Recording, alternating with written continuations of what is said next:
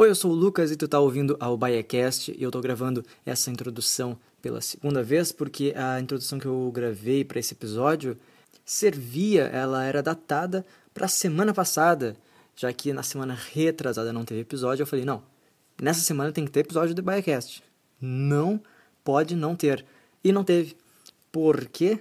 Porque eu procrastinei pra caramba e justamente, ironicamente, uh, esse episódio se trata sobre procrastinação. Então, seja bem-vindo ao BaiaCast 61.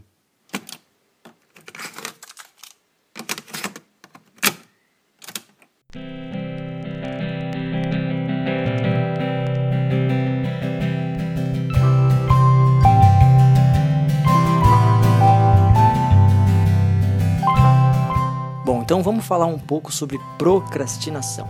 Eu estava revendo uma das minhas palestras favoritas do TED Talk, e se tu não sabe, por acaso, o que é um TED Talk, TED Talk são palestras de até mais ou menos 15 minutos, por aí, falando sobre os mais variados assuntos. Uh, são, são tipo convenções que acontecem ao redor do mundo e tal, e aí as pessoas falam sobre suas ideias. E é bem legal, dá um Google em TED Talk. E aí tu vai achar bastante coisa muito legal. E esse cara, o Tim Urban, ele falou no TED Talk dele sobre procrastinação. E explicou mais ou menos a diferença entre uma pessoa que procrastina, o cérebro de uma pessoa que procrastina e o cérebro de uma pessoa que não procrastina.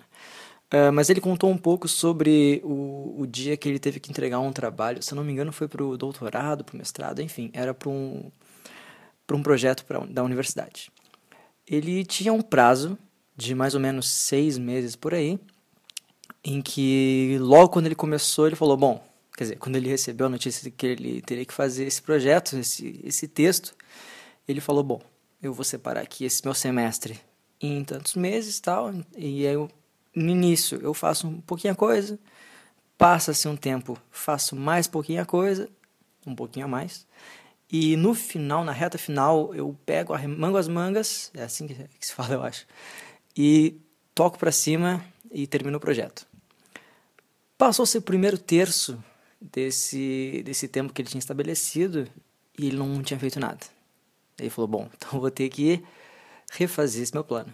Então ele ficou agora no segundo terço um pouco mais de trabalho e no terceiro terço, lá na, na última parte, mais trabalho. Passou-se é, mais esse período que ele tinha separado e ele não fez nada. Ele falou: Bom, então nesse tempo que me resta, eu vou ter que fazer o triplo do que eu teria que, que eu tinha planejado lá no início. Só que chegou um dia, faltando dois dias para a entrega desse, desse relatório, desse projeto, e ele não tinha feito nada. Ele não tinha feito absolutamente nada. Então ele falou: Bom, seguinte, Nesses dois dias eu vou me dedicar 120% e vou terminar esse projeto, custe que custar. Ele foi lá, passou duas noites sem dormir e escreveu, escreveu, escreveu, escreveu, terminou. Terminou o projeto em cima do laço e ele mandou para a faculdade. Um tempo depois, o pessoal liga para ele: Tim, tudo bom? É, aqui é da universidade e tal e a gente queria falar sobre o teu projeto. E ele, tá bom, né, já, já com medo. Chegando lá para conversar com, com o pessoal, eles falaram: olha só, esse é um dos melhores projetos que a gente já recebeu na universidade. E ele ficou, sabe, sem, sem o que dizer. E isso não aconteceu.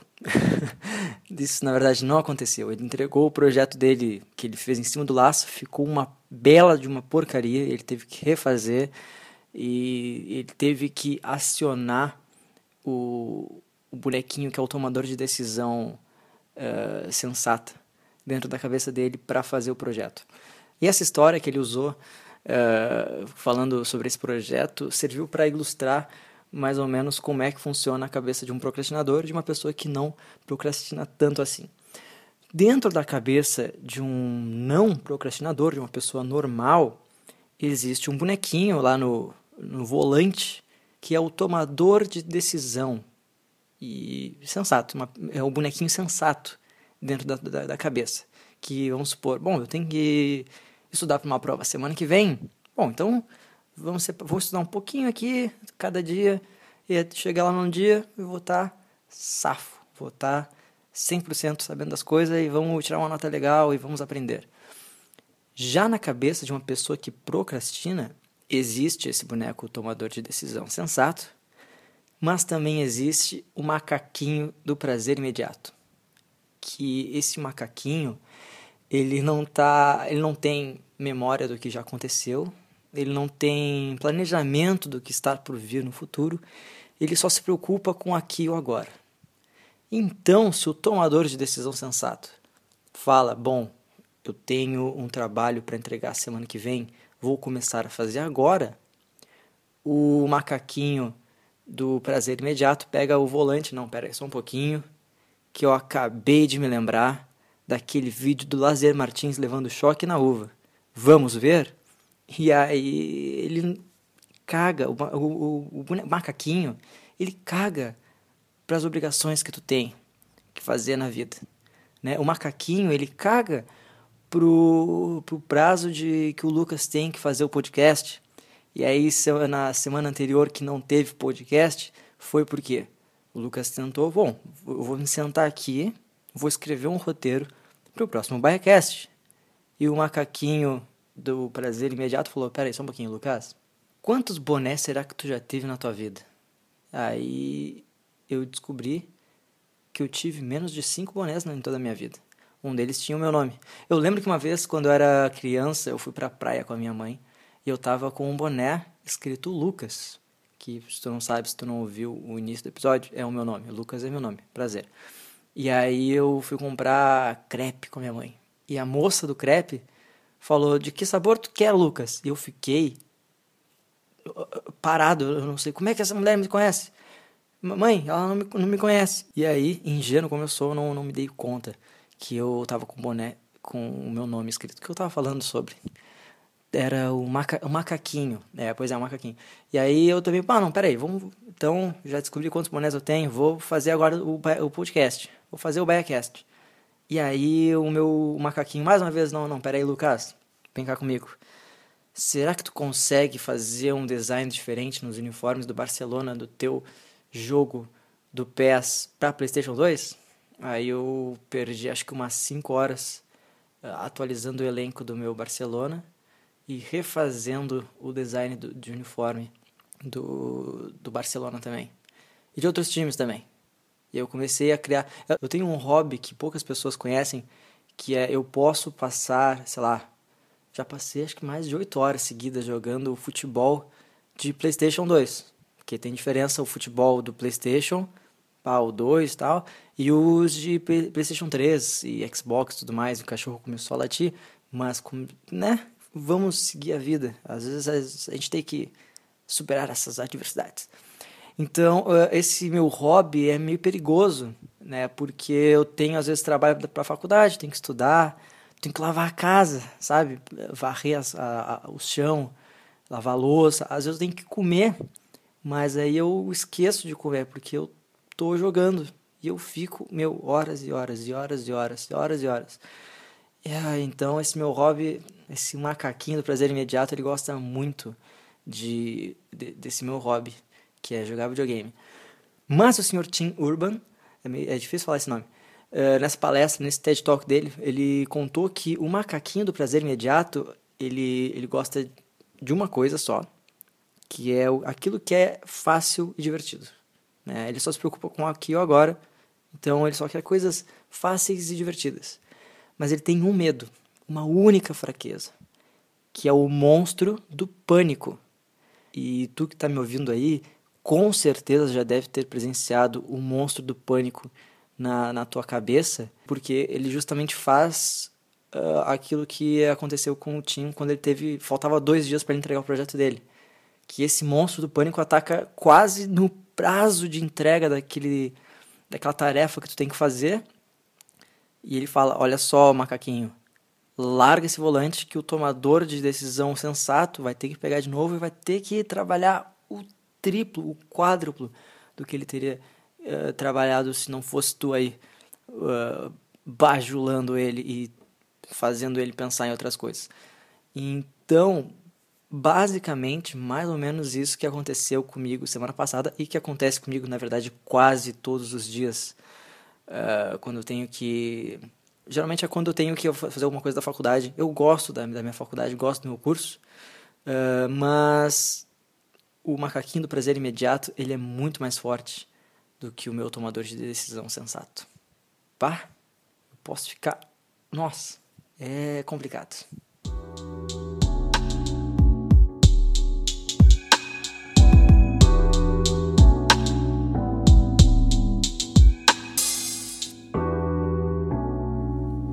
Então eu acho que chegou a hora de parar de procrastinar depois de tanto tempo, porque há, um, há, uns, há um tempo atrás eu já vinha querendo fazer uma série de 10 episódios, é, como se fosse um audiobook, comigo lendo o livro Roube com um Artista, que é um livro que eu falo por aqui toda hora. Toda hora eu fico falando do Roube como Artista. E aí eu queria fazer uma série né, de audiobooks. Só que eu não sei se eu posso disponibilizar online um material, tipo, ler o texto na íntegra e fazer um, tipo, uma espécie de audiobook com, com musiquinhas e vinhetas e tudo mais. Porque né, eu não sei se eu posso ser processado pelo, pela galerinha dona do, dos direitos do livro, que é ver, a Rocco aqui no Brasil. A Rocco que distribui esse livro aqui no Brasil. Então, eu pensei em fazer uma sériezinha aqui no podcast falando um pouco sobre uh, um pouco sobre cada cada capítulo desse livro que é Roube como Artista, que eu já falei umas 30 vezes. Que são o Austin Kleon, para quem não conhece, é um dos meus gurus.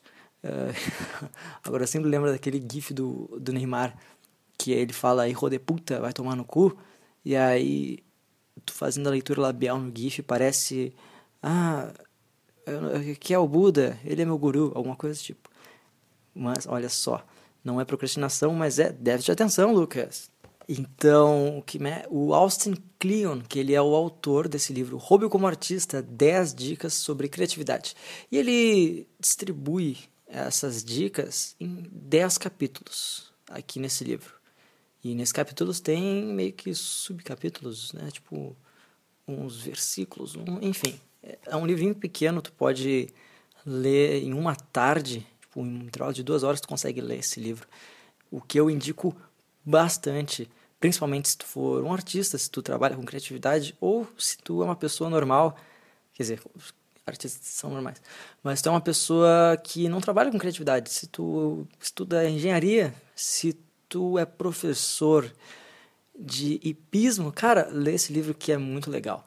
Bom, então vamos lá. O primeiro capítulo é o homônimo Roube como um artista, onde ele começa já com a pergunta como olhar para o mundo, que eu sempre fiquei uh, intrigado com o, modo como, sei lá, os artistas criam coisas, tipo, um músico cria uma música do nada, ou um pintor pega lá um quadro branco, uma tela em branco, e dessa tela ele sai, tipo, com uma mulher pegando uma maçã, sabe?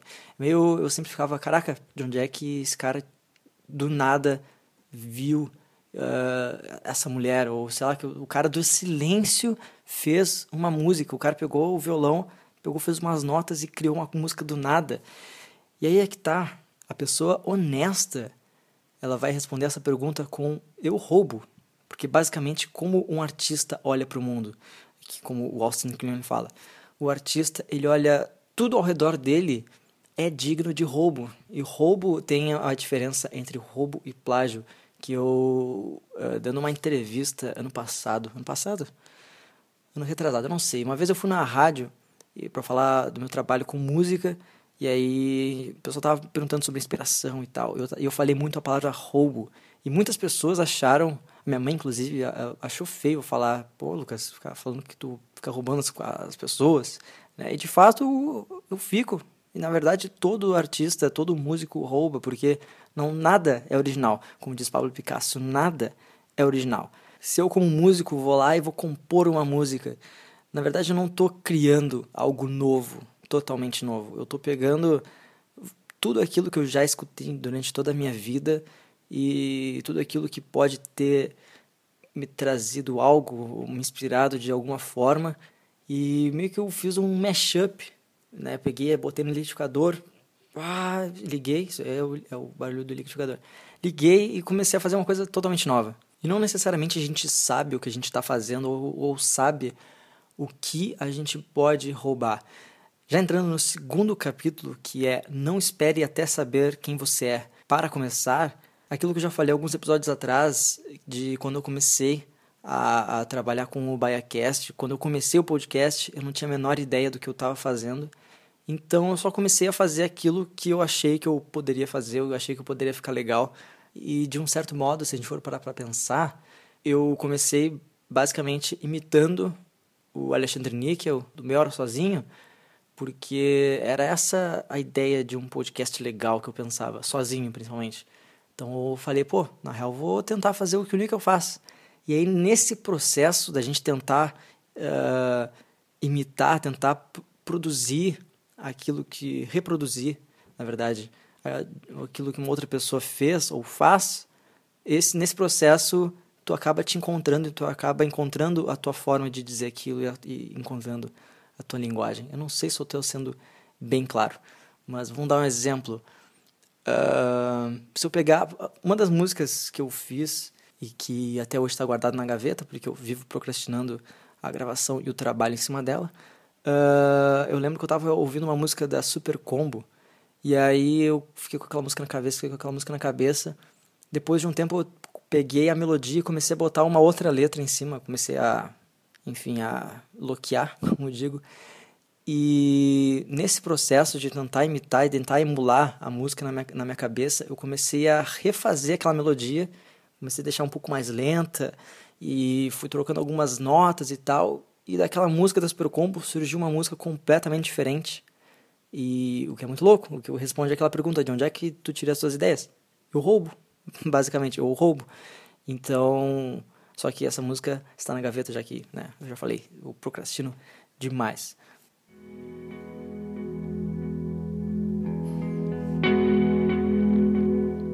Roube qualquer coisa que ressoe em você, que inspire ou abasteça a sua imaginação. Devore filmes antigos, filmes novos, música, livros, pinturas, fotografias, poemas, sonhos, conversas aleatórias, arquitetura, pontes, sinais de rua, árvores, nuvens, bacias hidrográficas, luz e sombra. Para roubar, selecione apenas coisas que falam diretamente à sua alma. Se você assim fizer, seu trabalho e furto será autêntico. Jim Jarmusch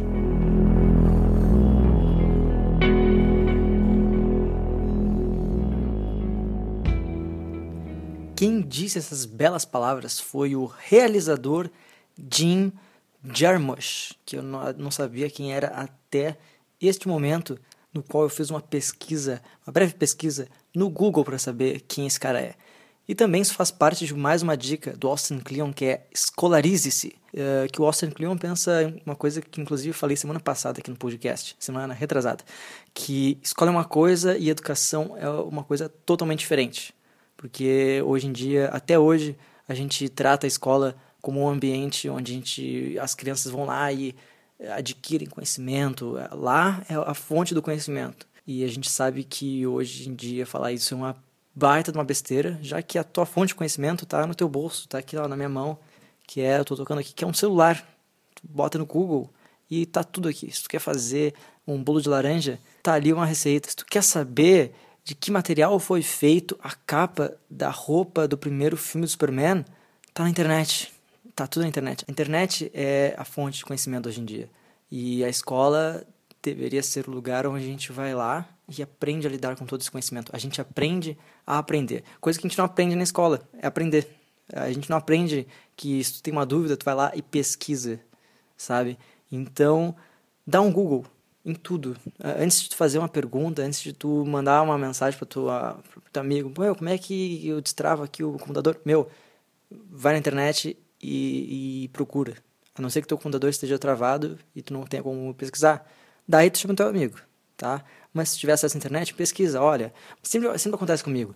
Ah, parou, eu dei uma vez que eu estava fazendo uma limpa no meu computador e uh, eu apaguei, eu excluí o negocinho que é um, um drive tipo, que permite meu computador a ter Wi-Fi, sabe? Então eu excluí isso e meu computador parou de ter internet, porque né, aquilo era essencial. E aí apareceu uma mensagenzinha e eu não sabia o que fazer. Daí eu tinha um outro computador, um desktop e tal. E aí eu fui lá pesquisei, ó, sem notebook, sem internet, tal mensagenzinha. Daí eu descobri que foi um drive que eu tinha excluído. Daí eu fui lá, fiz o download do drive, fui no YouTube, fui no YouTube, e aí um carinha falou: "Ah, então você faz isso, isso, isso". Anotei os passinhos, botei um pendrive lá, baixei o drive, levei pro notebook e consertei aquela merda que eu tinha feito. E eu fiquei tão feliz. Eu fiquei tão realizado porque, meu, eu tinha pesquisado, eu, eu tava aqui na minha mão. Se fosse outros tempos, que eu tenho o Rafael que, que veio aqui conversar comigo sobre Thundercats e paternidade e tal, ele meio que manja dos computador. E aí, há, um tempo, há uns tempos atrás, eu, qualquer coisa, eu falava, meu, que que aconteceu? O que que eu faço? E não sei o que. Então, antes de fazer qualquer pergunta, vai no Google, tá? Antes de fazer qualquer pergunta, vai no Google. E por último, mas não menos importante, tem outro conselho que é suba nos galhos da tua própria árvore genealógica, que eu, na verdade, chamo de árvore genealógica, que é meio que gênio de uh, pensamento, cérebro, conhecimento, pá. Então, na verdade, como é que tu monta essa árvore genealógica? Tu pega, vamos supor, um dos grandes mestres que eu tive durante tipo, a minha adolescência, até hoje um pouco, é Humberto Gessinger. Era Humberto Gessinger. Daí, que eu comecei a fazer? Depois que eu li este livro, que, eh, só para deixar claro, eu não estou ganhando nada com as vendas desse livro, caso vocês comprem ele. Indico a comprar porque é um livro muito legal, tá? Muito legal. Enfim, uh, então o que eu fiz? Eu peguei, e procurei quem inspirou Humberto Gessinger. Daí eu fui nas pessoas que o Humberto Gessinger escutava para fazer o trabalho dele.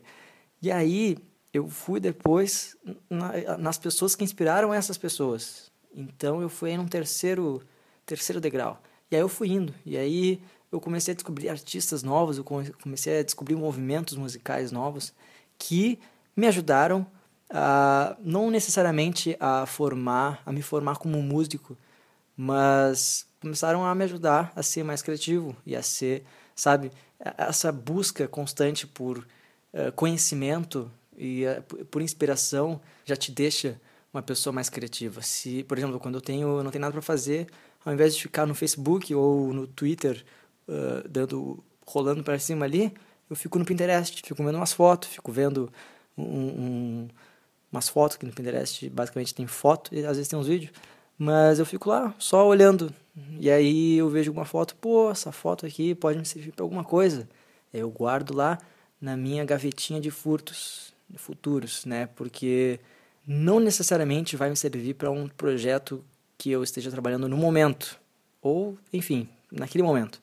Mas futuramente vai que eu precise daquilo. Então deixo lá na gavetinha de furtos. Eu acabei dando uma baita volta uh, que era para eu falar só sobre procrastinação, e, mas acabei falando um pouquinho também do livro uh, Roube como Artista. Falei mal e porcamente, na verdade eu preciso parar e reler este livro para falar dele com muito mais propriedade. Mas fica aqui já então registrado a minha vontade de fazer uma série sobre esse livro. Uh, comecei, eu falei um pouco sobre o, o capítulo 1 e 2. Então, futuramente esse, esse breve, essa breve fala que eu fiz sobre esse livro, uh, isso me serviu para já deixar registrado e para me obrigar a fazer uma série sobre esse livro que é muito legal. E depois tem uma continua, uma meio que uma continuação desse livro que é mostre seu trabalho, que é bom, como tu já ficou criativo, agora tu aprende a mostrar esse teu trabalho. E eu fiquei sabendo que o Austin Kleon ele está escrevendo um outro livro que é meio que um terceiro dessa, o último dessa trilogia, não sei se é o último, mas é How Keep Going, se eu não me engano, eu vi um, um rascunho dele, tipo, um rabisco, que é tipo, como continuar, continuando, mais ou menos isso. Bom, já falei demais, já dei muita volta, e meio que deu para entender, não sei se eu fui didático, consegui ser didático ao explicar o que, que é procrastinação e que, como é que funciona o cérebro de uma pessoa que procrastina e de uma pessoa que não procrastina. Tá? Essa, ó, essa explicação que eu dei é, de, dessa história do Tim Urban, lá do TED Talk, que vocês vão dar um Google, que eu sei que vocês vão dar um Google, uh, eu roubei dele, tá? Mas olha só, eu acabei de dar o crédito. Isso que é importante. O bom roubo acredita a pessoa. O mau roubo, ele esconde e tenta fazer só ganhar dinheiro em cima. Tá bom? Então tá certo. Um grande abraço, um grande beijo no pescoço, não, na bochecha de vocês. Um abraço amigável, fraternal, tá? Te inscreve nos aplicativos de podcast, tá? Para tu não perder os outros episódios, os próximos episódios. E diz no, no site lá, que é o backcast.blogspot.com, e diz nas outras redes sociais, Twitter, Instagram e tal, que é arroba backcast, uh, que to toda terça-feira tem podcast. Mas eu não sei se vai ser toda terça-feira, porque eu procrastino, né? Mas eu estou me esforçando ao máximo para toda terça-feira eu falar um pouco aqui para vocês e a gente bater um papo gostoso, tá bom? Não é bater um papo porque só eu falo, né? É, é podcast. Então, te inscreve nos aplicativos, tem Pocket Casts, tem Player FM, tem no iTunes, tem no Google Podcasts, tem em todo quanto é lugar, tá? Eu disse, eu disse também que tem no YouTube, eu, eu tenho uns episódios no YouTube, só que é mais uma coisa para fazer, que eu tenho que transformar esse MP3 em um vídeo, e eu tenho que botar no YouTube, e é muita coisa, mas eu vou me esforçar. Tá legal? Então tá legal. O, já mandei um beijo, então até semana que vem. E não deixe o macaquinho do prazer imediato tomar conta de vocês, tá bom? Uh, peguem volante e sejam produtivos. Tchau!